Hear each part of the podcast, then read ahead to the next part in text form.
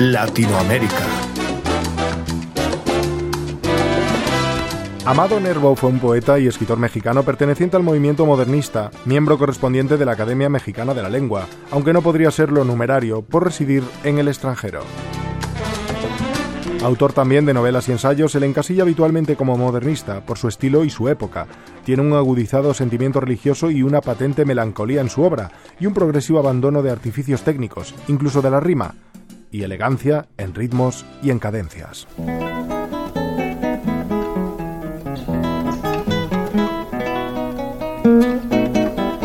Temprana muerte de su madre y el suicidio de su hermano Luis, también poeta, le marcaron de sobremanera y empezaría a cursar sus primeros estudios en Michoacán y empezaría a destacar por su inteligencia. Más adelante se dedicaría a estudiar ciencias y filosofía y el primer año de leyes en el seminario, aunque acaba dejando los estudios en 1891 debido a las urgencias económicas que tenía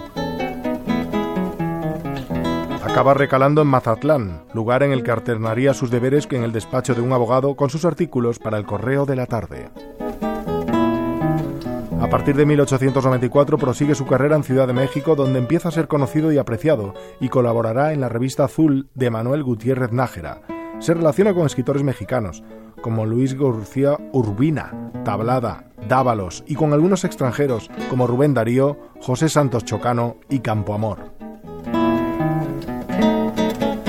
Formará parte de la redacción del Universal, del Nacional y del Mundo. En este último se oficializa su colaboración incluyéndolo en el directorio del periódico hasta el 27 de junio de 1897.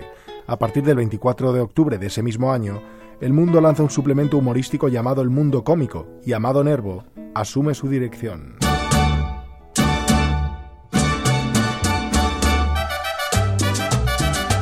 Ya en 1998 esta publicación que dirige se separa del mundo y se instituye como independiente, además de que cambia su nombre a El Cómico. Nervo se hace famoso después de la publicación de su novela El Bachiller en el 95 y de sus libros de poesía Perlas Negras y Místicas en 1898.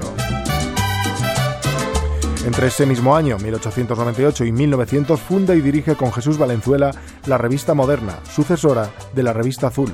En 1900 viaja a París, enviado como corresponsal del periódico El Imparcial a la Exposición Universal.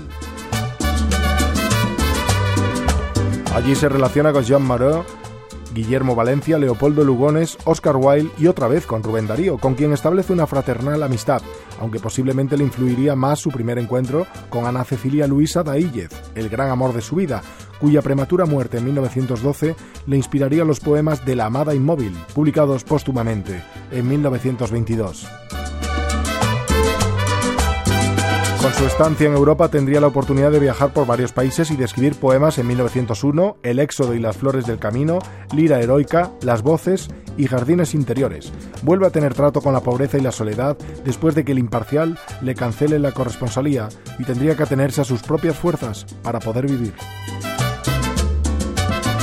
A su vuelta a México ya era un poeta consagrado, atiende fugazmente puestos docentes y burocráticos, gana una plaza de profesor de lengua castellana en la Escuela Nacional Preparatoria, nivel equivalente al de bachillerato superior de otros países, y hacia 1905 ingresa en la carrera diplomática como secretario de la Embajada de México en Madrid, además de escribir artículos para esta y otros muchos periódicos y revistas españolas e hispanoamericanos.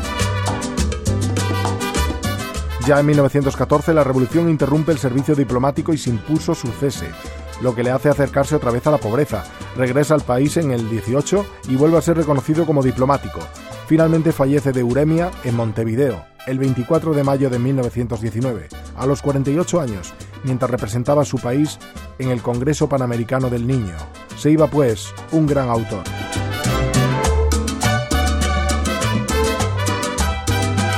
Miguel Camaño, Radio 5, Todo Noticias.